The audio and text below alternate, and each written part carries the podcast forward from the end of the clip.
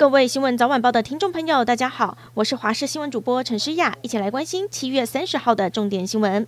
首先来关心疫情。台湾今天本土确诊两万一千两百七十三例，境外两百二十八例，不幸死亡六十例。其中死亡的一例是国内第二起热中暑并新冠肺炎过世，是一名四十多岁的男子，解隔离后去上班，反复高烧到四十点九度，送医不治。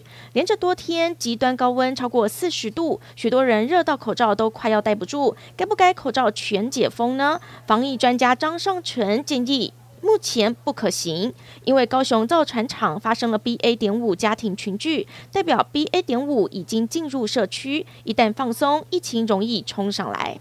另外来关心南投县竹山镇，在下午三点多。下起了倾盆大雨，大雨来得又急又快，水来不及排掉，造成了吉山路三段大约三四百公尺的范围有将近三十公分的积水，导致路边民宅的厕所排水孔也倒灌喷水，从屋内到屋外都是水。还好雨只下了将近三十分钟，积水退了，但接下来很可能还会有强降雨。居民说，这里一下大雨就会积水，就怕大雨再来。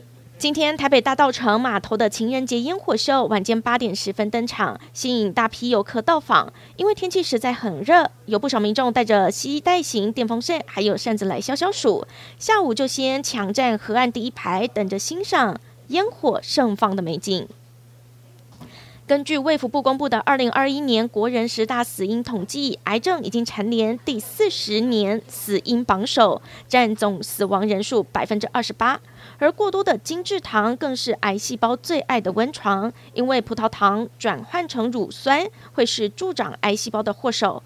专家提醒，一人一天的糖分摄取不能超过五十克，一杯大杯的全糖手摇饮很可能就破表了。建议民众正常的米饭淀粉类可以吃，但是外加的精致糖类少碰为妙。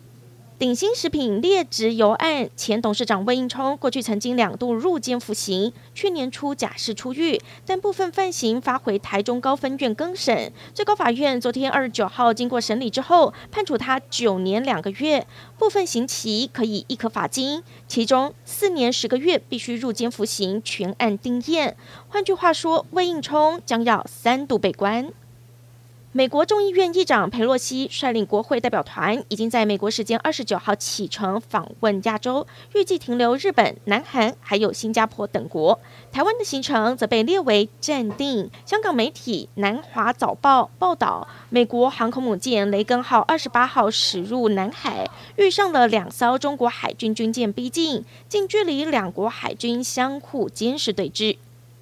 日本前防卫大臣石破茂率跨党派议员访台，并在今天上午召开记者会接受媒体提问。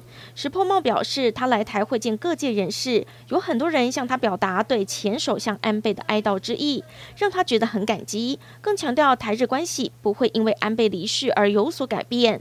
对于美国众议院议长佩洛西是否访台，石破茂说，以他的立场不便发表意见，但认为中国对台施压是大家所不乐见见。的，